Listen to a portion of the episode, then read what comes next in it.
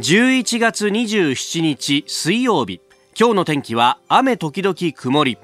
日本放送飯田浩二の OK コージーアップ。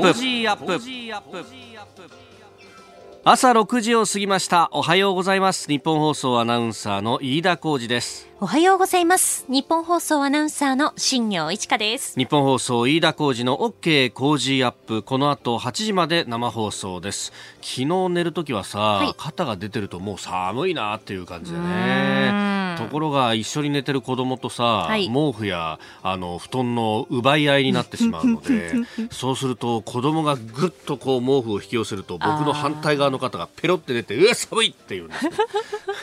そのせめぎ合いをやってましたやってました、えー、朝の気温が現在8.9度、はい、今日は冷たい雨も降ってくるという日です、ね、東京都心は最高気温11度ということですので、うん、もうこの後ほとんど気温が上がらないです。でなかなか布団から出られないですよね。こういう時ってね。ね。飯田さんもそうだったんだなっていう感じ今日特にしますよ。なんだよ。寝癖がすごいです。これでもちょっとさあの後ろ髪羽羽じゃないですかやっぱり。ひどいですよちょっと。なんか鳥の巣みたいになってるんですよ。鳥の巣ってどういうこと？だよ。そんなことはどうでもいいんだよ。まあ、どういうことだよ、この、昨日のさ、はい、NPB アワーズアワードはいはい。おお新人王だよ。ああ、はいはいはい。ねえ、うん、えー、ヤクルトの村上選手が新人王獲得ということでありました。今日サンケイスポーツは一面トップで村上新人王というふうにですね、うん、大きく出ています。まあ、それは産経はしょうがないよな。はい、えー、で、えー、デイリースポーツはというと、近本フルスイングというですね、世新人王を逃すも特別賞最多盗塁賞ということでですね、うん、そうなんですよ。あの、メールでもいろいろいただいてましてですね、ラジオネーム梅さん、セリーグ新人王は近本選手だと思ったら村上選手、飯田さん、残念でした。どういうことだいやでも思い出したのはね、うん、あ特別賞が出たかと、いや僕特別賞で思い出すのは、はい、あのセ・リーグで新人王四つどもえって年があったんだよ。これ1998年なんだけど結局あの中日の川上憲伸投手が取ったんだけどその時我が阪神もですね坪井選手がいてでそれからあのジャイアンツには高橋由伸さんがいてで、えー、広島にも小林寛永さんがいてというですね。ああの時そういえばし特別賞出たなと思って特別賞がすごく話題になったなと、ええ、で、え、特別賞ってあの時からスタートしたんだよなと僕はおぼろげな記憶で思っていたんですがこれ調べてみたらさらに前がいてセ・リーグは確かにねその98年の四つどもえの時に初めて特別賞が出たんだけど、はい、まあ、特別表彰というらしいですね。えー、これあのパ・リーグは87年にどうやら最初に出たらしくてこの時は近鉄の阿波野投手と日本ハムの西崎投手。懐かしいねこの名前。西崎阿波野なんつったらさ僕があの小学校ぐらいの時にもうヒーローだよ。へー、で2人がコーツつけがたいレベルの成績を残して阿波野投手が最優秀新人。えー、あで、えー、西崎投手が特別表彰だったというえーまあ、その他にも、えー、90年のパ・リーグは野茂塩崎石井宏酒井幸次郎。うわーみたいな、えー、92年のパ・リーグ、えーえー、新人ながら好成績を残した若田部片岡川本というあたりが新,、えー、新人の特別表彰で、えー、そして近鉄の高村が、えー、新人王を取ったとかですね。あ。なんか名前見るだけでも懐かしいなみたいなね。本当ですね。やっぱりその時代の象徴という感じしますよね。こうやって名前聞いてるだけでも。知ってる？阿波の西崎とか。名前知ってますよ。石井宏なんつって、うん、あやっぱねさすがに生まれる前でしょ？生まれる前ですけど母が特にあの野茂選手に関してはもう大ファンだったので。なるほどね、えー、一緒にあのメジャーの試合とかもテレビで見てた記憶ありますよ。そうだよな。いやなんかこういうの一つとってもちょっとねやっぱプロ野球って歴史を感じるなというのもあるんですがまあ我がタイガースにとってはですねこの宝近本。え来年以降もご期待いただければと思います、はい、どの立場ださあ最新ニュースピックアップいたします。スタジオ長官各紙入ってまいりました。まあ今日は一面トップはバラバラというところです。朝日新聞え自動ブレーキ新型車で義務化。21年度にも、えー、国際基準の性能ということですがまあ自動ブレーキまあこれね高齢者の事故なども背景にあるということですけれども、まあ、技術的にはもう十分にできるものであるからもう早急にと。でまあもしそれでねお今ちょっとスタジオの中で、えー、ポスターが剥がれれと落ちましたけれどもね。何のポスターか僕には分かんないんですが、えー、どうしてだろうこのニュースをやってる時にっていう、えー、まあこれあの高齢者の事故が背景にあるということですけれども、まあ、技術的にはできるんだからもっと早くというね、えー、ことも思うわけなんですけれども、何に忖度してるんだということ、そして、まあ、自動ブレーキができるんであれば、まあ、ある程度のこう自動運転に関してっていうのも、今、道路交通法上ね、えー、すぐに介入できる形でなければなかなか難しいし、ということですけれども、まあ、例えば高速道路のこう追従する形での運転転とか、まあ、そのぐらいの解禁とかをどんどんしていってもいいんじゃないかと思うんですけれどもね。えー、それからあ読売新聞は小中学校にパソコン1人1台と、えー、国が無償で配備をするんだということ、まあ、補正予算に、えー、計上をしていって24年度までに全部のところに小学校から中学校にかけてと、えー、配備を完了させるという目標であります。まあ、これ昔から言われたことですけれども結局予算がないないないでずっと来ていると。えー、なんといってもこう子供がえー、一つのことにこう集中をして興味を持ってでこう技術を蓄えていく。であのちょうど小中学校ぐらいにそれこそあの世界中のトップと呼ばれるようなハッカーの人って10代のしかも前半ぐらいが多いみたいな話もあるということも考えるとですね、えー、日本がこれからこのインターネット環境ネットのセキュリティというところをやっていくにも実はこの投資っていうのはその安全保障にも関わるもんでもあるし、まあ、文部科学省の予算でってことになると、まあ、ぶっちゃけた話、文部科学省、えー、それほど財務省に対して強く言えないので、えー、予算がどんどん削られていく一方だったりもしていたというのもあるんで、必要な投資はきちんとやっていかなきゃなんないと。まあ、あこの辺もですね、まあ、あの、10波人柄げに財政出動して景気を支えるっていうと、すぐばらまきだとかなんとかとかいう話になっていくんですけれども、こういうことが一面トップに出てくるっていうのは、なかなか、あの、少しは前に出てるのかなという感じもあります。まあ、これが記事だけにとどまらずにきちんと予算が手当てされればいいなというふうに切に思います。えー、それから、あのーここのところ週末あたりからずっと報じられているのが、まあ、オーストラリアに、えー、亡命をしたあ亡命を申請している、えー、求めている中国人の方の証言、まあ、中香港や台湾で中国のスパイ活動をしたということがいろいろ報じられておりますけれども、えー、それを受けて台湾の投資会社幹部の夫妻を、えー、台湾当局がですね、えー、国家安全法違反の疑いで出国禁止としたということであります。まあ、これあの選挙への介入などがあったとというふうにも言われていて、まあ、それもお寺などのネットワークを通じて浸透を図ったりだとかあるいはメディアに対していろんなアプローチをしたりだとかと、え、いうことで、まあ、これ、え、台湾で起こっていること。で台湾も民主主義の国であります。で、えー、議員もそうだし、えー、あそこは国のトップの総統も選挙で直接選挙で選ぶというところでもあります。えー、同じ仕組みであ、同じ仕組みではないですが、まあ、議員内閣制で、えー、選挙をもとにして統治をしているという我が日本で同じことが起こっていないという保証は全くないと。えー、しかもですね、台湾はこの通り、えー、国家安全法という法律があって、まあ、ある意味のこれスパイ防止法なわけです。えーにあの国に対して、えー、国の,、まあ、あの統治を揺るがすようなあ仕掛けをしてきたことに対してはきちんと対処をするんだという法律がある、一方で日本にはそういうものが全くない中で、えー、例えば、外国の資本からの水源地であったりとか、えー、あるいはあ安全保障に関わる技術を持った企業の買収などに対しても、えー、基本的に外為法でしか規制ができないと各種のこう経済法律を組み合わせてなんとか対処しているというのが今の現状なんですが、まあ、こういったこともこの東アジア情勢が緊迫化していく中で、えー、議論をしなければいけないと、えー、シュレッダーばかり見ている場合でもないような気も私はするんですがいかがでしょうか？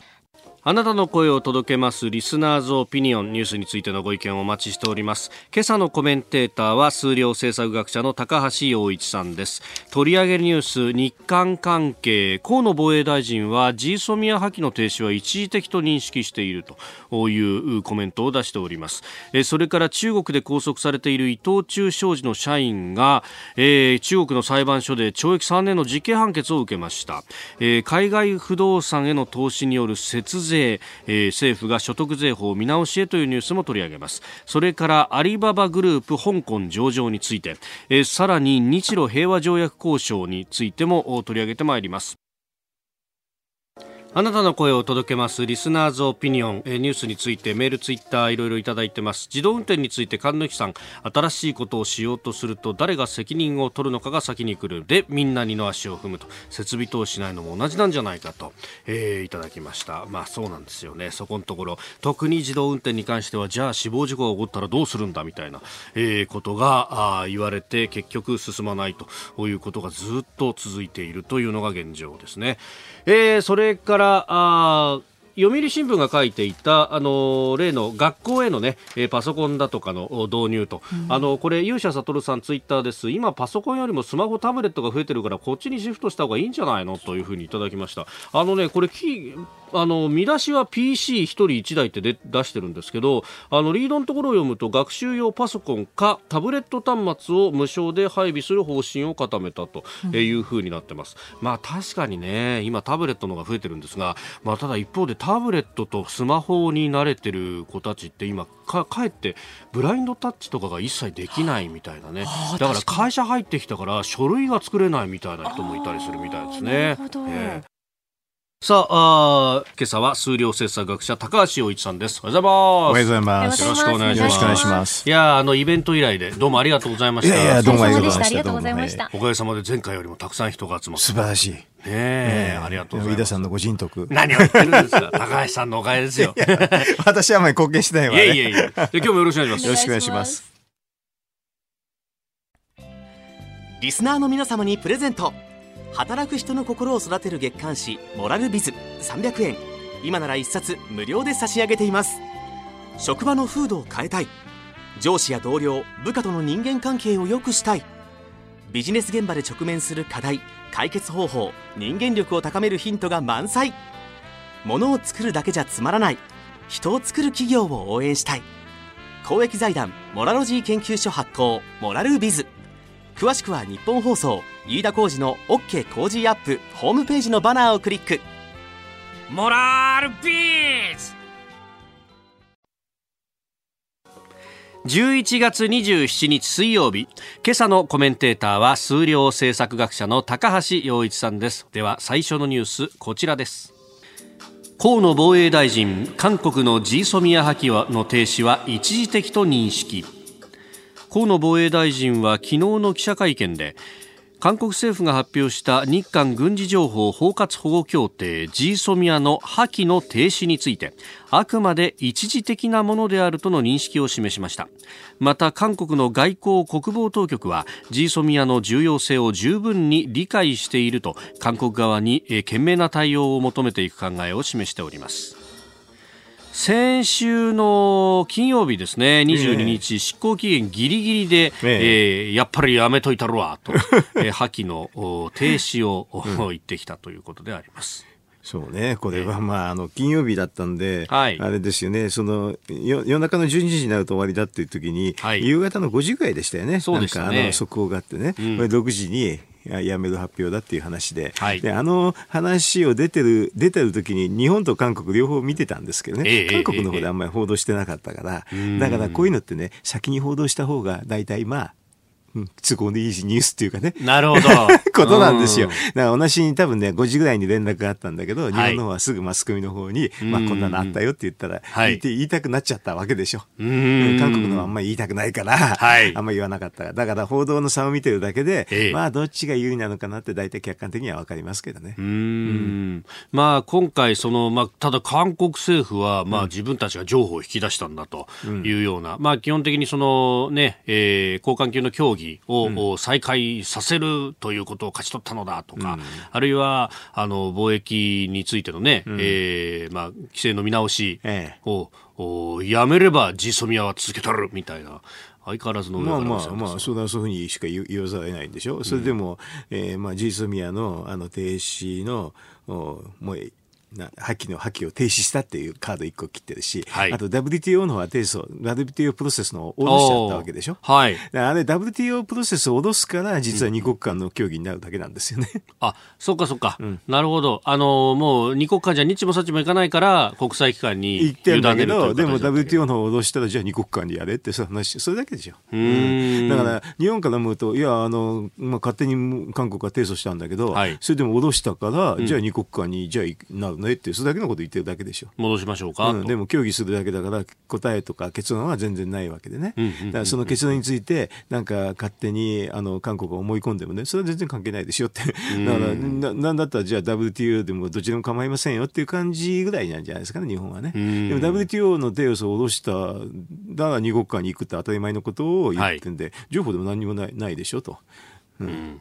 で、まあ、あの、この貿易に関する規制の見直しは、うん、そもそも論として韓国の輸出管理の甘さが問題であるというのがの問題だから、あの、本当は、あの、なんだっけな、品目出したときに、これを国内消費こんだけで、はい、あと海外にこんだけ再輸出しましたとか、そういうシステムっていうかね、うん、そういうのをきちんとデータを出せばね、はい、すぐ終わるんですけどね、あんまりそういうの出してないみたいなんですね。だから多分ね、協議してもね、はい、ちゃんとそのリスト出せよとか言ったときに出せないと、まあ、同じ、今と同じなんですよ。で日本側は別にそういうのがあればね、はい、あのこの G ソミアと関係ないスタンスだから、はい、それはそれであのこの輸出管理の見直しはみんな終わるんですけどね、それはそれでね、だから韓国の方はわざとこれセットにしちゃってるから、しちゃったんで、ね、もう日もさっちもいかなくなっちゃって、で G ソミア話したらアメリカが怒っちゃったって話でしょ。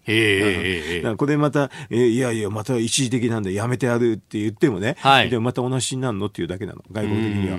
あそう？前もそういうふうに言ってたねって言って また同じなんじゃないのっていうだけなんですよ。えー、だからこんなのはっきり言うともうカードには使えないんですよ。あうん、まあ、あの、条約の条文をちゃんと見ると、これ、うん、あの、曲がりなりにも、まあ、延長が決まったと、うん、で1年間の更新なので、うんうん、ここで延長すると、実は来年の11月23日までは、うん、えーこの条約の発行としては、効力はあるんだと、うん、だ途中で降りるって言っても、まあ、勝手に使わなくするのはいいのかもしれないけどね、降りるってことになるんでしょうね、えー、だからでもこんなのがまたカードに使えると思ってるってこと自体がおかしくてね、だからこれ苦しいんですよ。だってもともとね G ソミンの破棄ってね、はい、文大統領がね選挙公約で言っちゃったんだもん、えーえー、それで、えー一緒だからね選挙公約で言っちゃったぐらいだからね。うん。降りちゃったってのは大変だと思いますよこれ。うん。うんまあアメリカとね中国の間の板挟みみたいなもんですもんねそうですね。それでも最初は中国に行こうと思うっていう話もあったらしいんだけどね、はい、結局行けなかったって話でしょ、うん、まあ、こんなんでねあの実数名発揮したら西側諸国から追放受けちゃってね。あの韓国から資本がみんなあの引き上げちゃって IMF のあの危機あったでしょ、はい、あれと同じになっちゃいますよ。うん、うんえー、まずは日韓関係についてでした。おはようニュースネットワーク。今朝のコメンテーターは数量政策学者の高橋洋一さん。この時間取り上げるニュースはこちらです。中国で拘束の伊藤忠商事の社員。中国の裁判所が懲役3年の実刑判決。去年2月中国当局にスパイ行為の疑いで拘束された伊藤忠商事の男性社員について。中国の裁判所が先月懲役3年の実刑判決を言い渡していたことが分かりました。拘束から判決まで男性の裁判は非公開で行われどの行為が中国の法律に抵触したのかなど一切明かされておりません。40代の男性社員だそうですが、うん、まあ、国家安全局に国の安全を害した疑いで、えー、中国南部広州で拘束をされたと。ちょっとね、あの、中国行くの怖くなっちゃいますね。あの、そもそもに、まあ、日本とか普通の、えっ、ー、と、西側諸国では、はい、法律っていうのがあって、まあ、法律はその、合にいれば合に従えってね、どこの国も違ってるっていうのは、それはそうなんですけどね。ただし、あの、財形法定主義っていうのがあってね、はい、その、特に刑法犯とかいうのは明確にこれに反する、反しないっていうのは分かるんですよ。はい。で、この中国の法律見ると分かんないんですよ。えー、だからどこが境なんか分かんなくて、えー、それで、まあ、うがった見方すると外国人、中国に入った外国人は全部スパイだというふうな前提に立ってるわけで、はい。だから、それで、何をやったらいけないかっていうのも、日本ですと普通の経済的な活動は、まあ、スパイ行為じゃないですよね。えー、まあ、日本もともとね、スパイっていう概念ほとんどないないんだけど、ない国なんで、あの、はっきり日本ではスパイ、スパイ行為がないっていう国とね。はい。それで何やっても経済活動みたいな情報収集してもスパイ行為だと思われちゃう、思われるかもしれないっていうのが中国なんですよ。だから例えば、ちょっと経済の話で調べたら、はい。それが、ええ、それが、ええ、あの国家の安全を害したと言われても、うん、まあ、その法律的にはね、はい、もうそうかなと。そうかなっていうか、それおかしいんだけど、うんうん、まあ、はっきり何も書いてないんですけどね、はい、普通の、まあ、これ商社の人ですから、経済活動だと思うんですけどね、そね。それも、それもスパイ行為になっちゃうという。で、日本ははっきりと、何やってもスパイ行為じゃないという国から、中国行くのはすっごい落差があると思いますよ。ねそれこそ、ね、先日、あの、帰国されましたけれども、北海道大学の岩谷教授のケースだって、うん、あれ、中国の、あの、歴史を学術的にこう調べるというものだったんだけれども、それが、まあ、中国共産党にとって不都合な歴史の真実だったりするとスパイ行為というような拘束を受けるですよね。あれはあの、まあ、政府のシンクタンクと言われている、はい、中国社会科学院っていうところが。私行ったことありますけどね。あ、そうですか、うん、危ないって言っちゃいけないけど、いや、政府の、政府招待でしょって感じですよね。招聘されたんですもんね。招待受けるんでしょ？はい。あの、だからもう最近これでね、学者の間でね、はい、あの、いろんな中国から招聘受けてもね、行くのやめようっていう人が多くなっちゃったですね。学会に行ってこんなことになっちゃってなるんだったらちょっとたまんないですよね。だから学者の中でね、いや、やめようと。やめる理由は何すんの？って。いや、ちょっと、じゃあ、あの、病、に病気になったとかね、それでいいんじゃないの？って、そんな感じのことが本当にね、それから悪いんでいけません多くなっちゃった。うん。うん。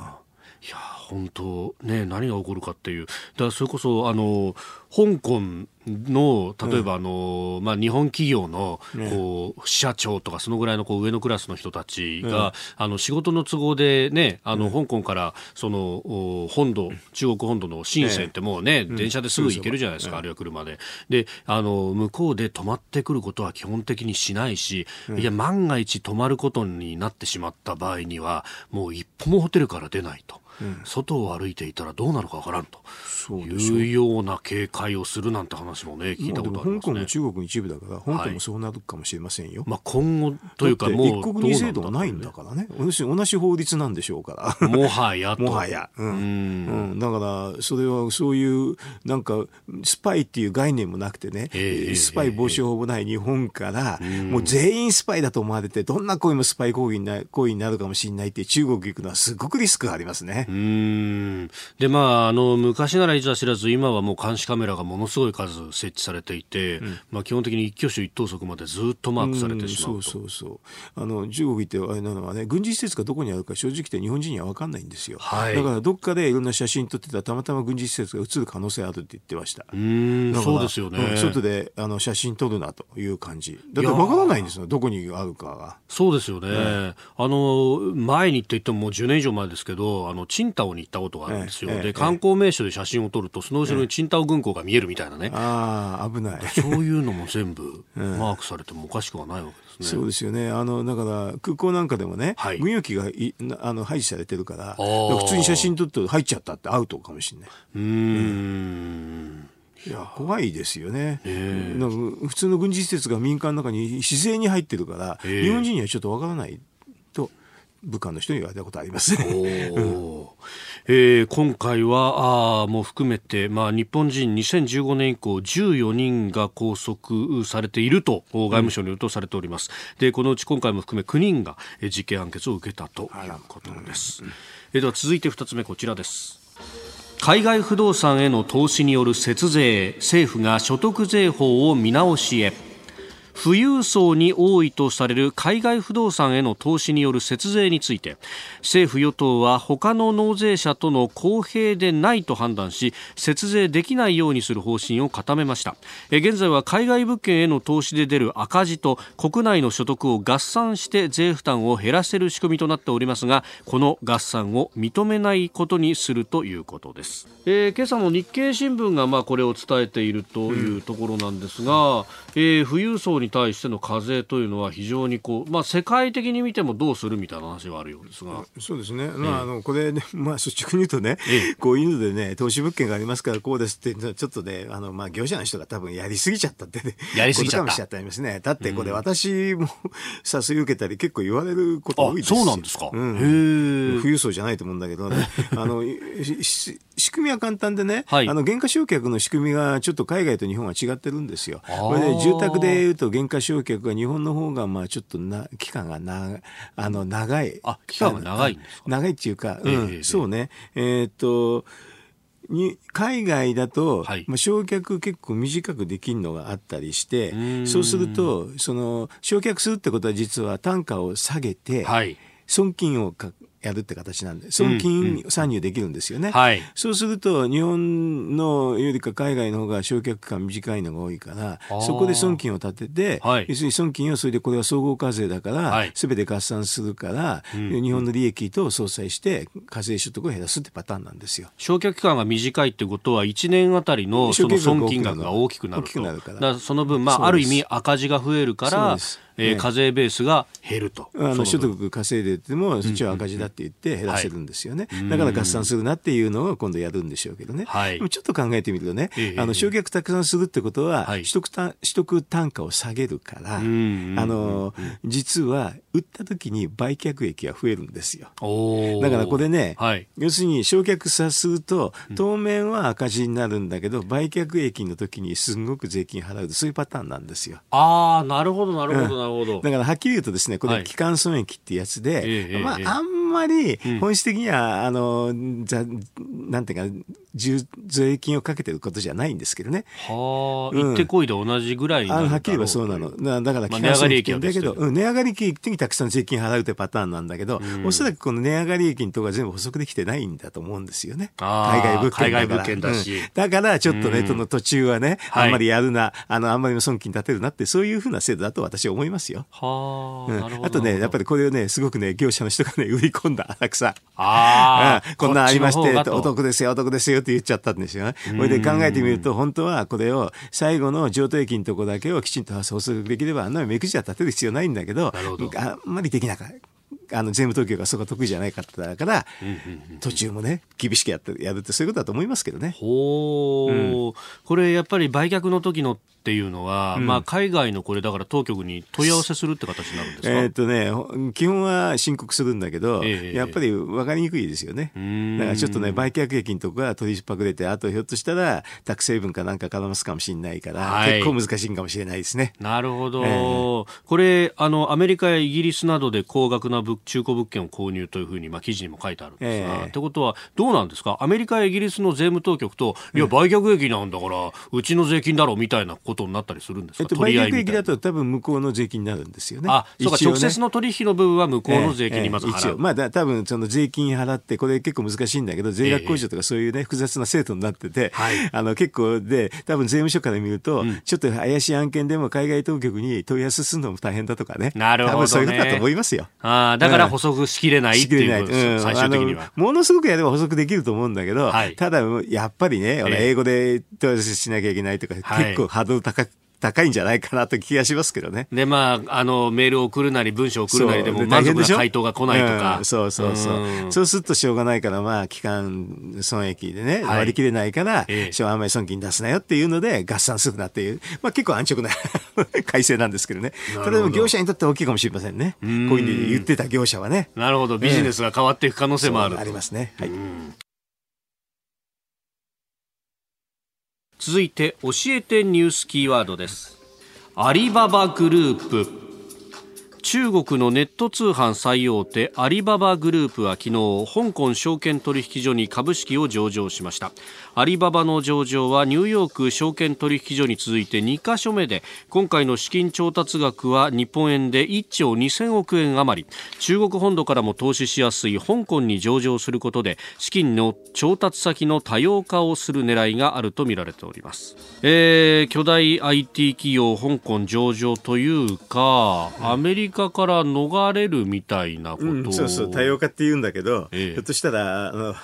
アメリカで制裁食らっちゃったら資金調達できなくなっちゃうかもしれないっていう恐れもあるんじゃないですかね、はい、あとやっぱり香港が最近あれでしょうすごくそのガタガタしてるからね、はい、ちょっと香港のプレーアップを狙ってるのかなっていう気がしますけどね。なるほど、えー、これこれで潤わせて。そうですね。だからやっぱり香港っていうと、はい、あのニューヨークロンドンにまあ次ぐ、まあ、フィナンシャルセンター金融センターなんですけどね、はい、やっぱりさすがにああいう形になるとね、はい、逃げていくかもしれないなと言って普通のあの金融機関だとちょっとビジネスしづらいなと思いますよね。で、今まではね、まあ、あの、一国二制度という建前のもとで、自由な、はい市場。だから金融っていうのは自由な、規制がないっていうのは非常に重要だから、はい、その象徴だったんだけど、ええ、一国二制度じゃないってことになったら中国のガチガチの話になるのと、え、そうすると金融センターとしてはちょっとねというふうに思うのは普通ですよね。だからだんだんだんだん今地位が下がってきてるんですよ。世界3位なんだけど。はい、でも、ちょっとこれで結構香港で、あの、金融センターとしてのね、地位が揺らいでくるかもしれないって思うから、こういうこともやるかもしれませんね。で、やるんだったら、アリババだったら、まあ、はっきり言ったら中国の傘下の企業じゃないですかと。はい。やりやすいしね、という感じかもしれない。純国有企業みたいなもんと。そうですね。えー、まあ、ジャック・マーというね、えー、あの、創業者の人はもう共産党員であるということも出てますけれども。だから、いろんな思惑があってね、今のタイミングだと思いますよ。はい。えー、これね、先ほど、あの、財形法定主義の話がありましたけど、はい、まさにそれがあるから、ええ、あの安心して、えー、企業活動もできるというのが、まあ、香港の利点としてあったんだけれども、ね、もはや財形人定主義のようになってきていると。そうですよね。あの、まあ、あの、財形法定主義っていうのは、あの、西側諸国では結構共通な、はい、あの、制度なんでですけどね、うん、まあ、中国の場合ですとね、合ってないがごとくっていうか、裁量でみんな決まっちゃうって話でしょ。まあ、それもすべて中国共産党の指導の指導でもと、うん、それは金融はちょっとできないですよね。だから、あのそういうのが分かったらとてもじゃないけど、はい、香港は金融セクターとしてのもう地位は保てないしいやもうここである人っていうのは結構ねお金ある人なんかもう香港が出てますから、だんだんだんだん衰退していくんじゃないかなというふうにはみんな見てますよね。でだからそのアリアリババぐらいっていうあれだけどここだったら上場してもいいし、はい、アリババ自体もニューヨークだけ上場してたお宅どうなるか分かりませんよって中国共産党の人に言われちゃったらね、はい、じゃあじゃあ香港もやりとかね話になるでしょうおそらく。うん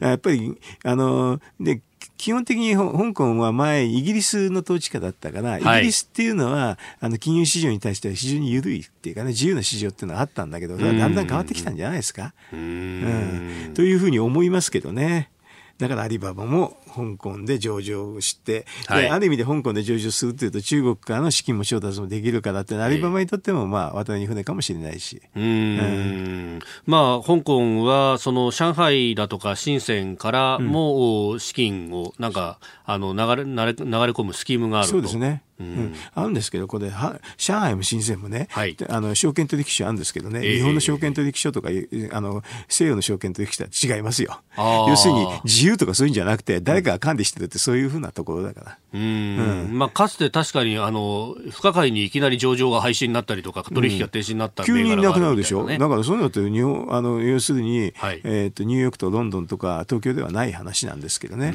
価格もあれだし、操作される可能性あるし、証券会社だってみんな息がかかってるから、はい、本当の自由な市場かどうかっていうのは、正直言ってよく分かんなくて、日本のと同じようにあの自由な市場で資金調達できるっていうのはちょっと違ってて、管理された中中での資金調達だだと私は思うんですけどね。え今日のキーワード、アリババグループでした。続いて、ここだけニューススクープアップです。この時間、最後のニュースを、スクープアップ日露平和条約締結交渉、ロシア側が日米同盟の強化を懸念。茂木外務大臣は昨日22日に行われたロシアとの外相会談の中でラブロフ外相が日米同盟の強化が日本とロシアの平和条約の交渉に与える影響について懸念していると伝えてきたことを明らかにしました。茂木大臣は重要な論点だという考えを示しております。まあこれね、ロシア側は前々から言っていたことでもありますけれども、改めてってところですか、うんうん、そうですね。まああの、えっ、ー、と、ロシアがどうしてこういうの気にするかっていうことを先に言わないと、ちょっと意味わかんないかもしれませんけどね。はい。えー、まあ、オホーツク海を誰が持つかっていうことなんですよね。はい。オホーツク海っていうのは、まあちょっと内海になってるし、えー、で、あそこに原子力潜水艦を潜り込ましておいて、はい、そこから、あの、ミサイル、原発を発射できるっていうのは、うん、ロシアの、まあ、対抗っていうかね、あの核核戦争においては、やっぱり一番のカードなんですよね。うん、アメリカも近いし、だからオホーツク海をどうやってあの要するに自分の海にしとくかっていう話なんですよね。うん、そうすると、このえっと、国後とエトロフっていうのはちょうどそこにいいラインになっちゃうわけですよね。はい、それで、国後とエトロフの間のあの海峡と、あとエトロフともあの千島の間の海峡っていうのは結構深くて、はい、あのそこからあの宇宙、外海も出られるし、太陽側に出られる、逆に言うと、そこからあのオホーツク海にも入れるんでね、はい、あそこ、そこのとこかなり封鎖したいっていうのが、もともとのロシアの話。だから、国後ってまあ、絶対に手放さないだろうってはみんな思ってるわけね。だから、ハブマイシコタンっていうところがまだね、交渉の余地になるっていう話なんですよ。はい。で、そこはだから、あの、ソ連、ロシアとしてはね、ええ、エトロフ国後は死守ラインだしね、オホーツク海のところは変に、変にそこの海峡を許しちゃったら、はい、どんどん、あの、外から入ってきて、オホーツク海もそ、あの、なんか荒らされちゃうかもしれないし、それとあと逆に、あの、ソ連、ロシアの軍出るときに、そこを封鎖されちゃったら出られなくなっちゃうとかね、えー、そういう話があるから、国後とやってるが非常に重要な意思なんですよね。それで、そこでもし、あの、歯舞シコタンまでもね、はい、日本が施政権を持ったらどうなるかって、安保条約の適用の範囲でしょ？うそうするとそこで米軍基地があるかもしれないっていうと、もう対峙しちゃうわけですよね。はい、だからそれどうするのって話はロシアの方からは出てくるんですよ。だからそれをまあ回避するために二党論っていうのは、国後レトロフントがちょっと切り離して、はい、それで、あの、ハブマイシコタンをやるっていうのは、ハブマイシコタンはちょっとその外だからね、そんなに、あの、まあ影響がないわけ。はい。うん、ただ、あれね、シコタンの方も、あれですよね、なんか、えっ、ー、と、なんだっけな、あの、向こうの、あの海上保安庁みたいなところがね、あはい、あの、あって、すごい大きな基地もあるから、だからそこは、あの、かなりロシアとしてはね、安全保障上重要な地域なんですよね。で、それは分からないと、やっぱりこの交渉ができない。で、はい、逆に言うと、この話が出てきたってことはね、いや、かなり交渉してるっていうふうに、はい、今までこんな話出てこなかった。かなりだから現実論として考えてきている、うん、ということがあるで、これは学者がそういうのは出るって昔から言ってたんだけど、そ,、れが具体的に交渉の中で出てきたってことはね、まあ、水面下でいろんなことやってるんでしょ。で、日本はその話、ちょっとあんまりも議論すると、ちょっと交渉上良くないから、はい、まあ、そのために、ここの、えっ、ー、と、共同経済活動ってね、はい、そういう、そういうで、どんどんどんどん、あの、既成事実を作っていくって、そういう戦略なんですよね。この話あんまりしないで、まあ、経済活動でいいんじゃないのとか言ってね、はい、で、いろいろと、ちょっと切り離して、うん、あの、今の話題だとね、あの、要するに、北方四島のところでゴミがたくさん出るからね、このゴミどうすんだとか、そういう話をしていくっていうのが日本の戦略だと思いますよ。ねえ、温泉とかもあるからツアーとかもいいじゃないですかとか。温泉もあるしね。あるいは墓参にとか。そう、墓参もあるし、あと、なんか人口増えちゃって最近ね、はい、あの、非常に汚くなってるとかね。うん、そういうのが今、今の海洋の話でね、はい、あの、というと国際的にまずいですよなんて言って、じゃあそのゴミ処理どうするのって言ったら日本がやりましょうとかね、そういう話を持っていく方な、持っていくんだと思いますよ。この安全保障の話になるとスタックしちゃう可能性あるんですよね。ああ、うん、これが表に出てしまう。表というか前面に出ると。出ると、だってその譲れない話っていうのは両方出てくるでしょ？ね、国益同士がぶつかる。真正面からぶつかるかと思う。だからそうすると、あのね、ロシアの方はね、施政権はなしよって言ってね、はい、なしよって言われちゃったらね、実効支配だけしかできなくなっちゃう。実効支配っていうロシアの事実しか残んないし、はい、日本の外交上悪いから。だからこれはロシアのカードとしては間違いないんだけどね、はい、これをじゃあいかに食いかいくぐって、あの実利な話をしてね、はい、やっていくかっていうのが日本のまあ外交のまた腕の見せ所なんでしょうね。う正直言って、だから、あの、北方四島の話はね、難しいですよ。えー、えー、えー、だからこれ、あの、それこそ、まあ、自衛隊の関係者とか安全保障の専門家なんかに行くと、うん、いや、あの、そうは言ってもだと。おじゃあ、米軍基地の北端っていうのどこにあるんだっていうと、うん、本本州の三沢基地なんだと、うん、えー、あるいはあの斜里ってところにレーダーサイトがあったりしますけど、えー、基本的には北海道にはアメリカ軍が駐留はしていないと、まあ、もちろん演習として使うことはできるんだけど、いざという時はわからないけれども平時は、えー、あそこ下北半島までで止まっていると、でそれが何を意味するかだと、まあ、ある意味あの北海道まで行くと直接的に刺激もしてしまうから。そうですよ。そうですよね、だからある意味、まあ、これこう言ったらなんですけれども、北海道は自衛隊に任せて、干渉地帯的にこう使ってきたという、まあ、冷戦時代からの歴史があるわけですよね。だからそう考えると、その辺で何かこう密約みたいなものが、うん、をの存在があって、手打ちをする可能性だってあるわけですか、そうなのでしょう、外交ですから。なんでもありですよね。だから、だからわけわかんない、なんか一国二制度的なのもいつも外交で出てるじゃないですか。えー、えー、もっと論理矛盾なんですけどね、はい。でもそれはしょうがないかもしれませんよね、こういう話するときはね。あるいは沖縄方式みたいな感じで、ええー、施政権と、まあ、あの、その、自己支配と施政権はロシアが持つけれども潜在的な主権は日本がみたいな、うん、だからそのためにあの経済あの、えー、共同経済活動って意味があってね、はい。まあ、ある意味で日本化をしていくわけですよね。日本化をしていく、うん、そう。いうことはやらないと。だってロシアの方だってほっとくとね、はい、中国が来ちゃって中国化もしてるわけでしょあそこ。ああそうです。極東地域はね。そうそう。だからそうするとロシアから見ると中国と日本を競わせたいって思うかもしれないですよ。そこがチャンスなんですよ。うん、そうすると今まで全く存在感のなかった日本が一応プレレイヤーとしては入っていく形にはなると。ロシアとしてみれば中国だけ来るよりかは、はい、中国と日本が来た方がいいって思うじゃないですか。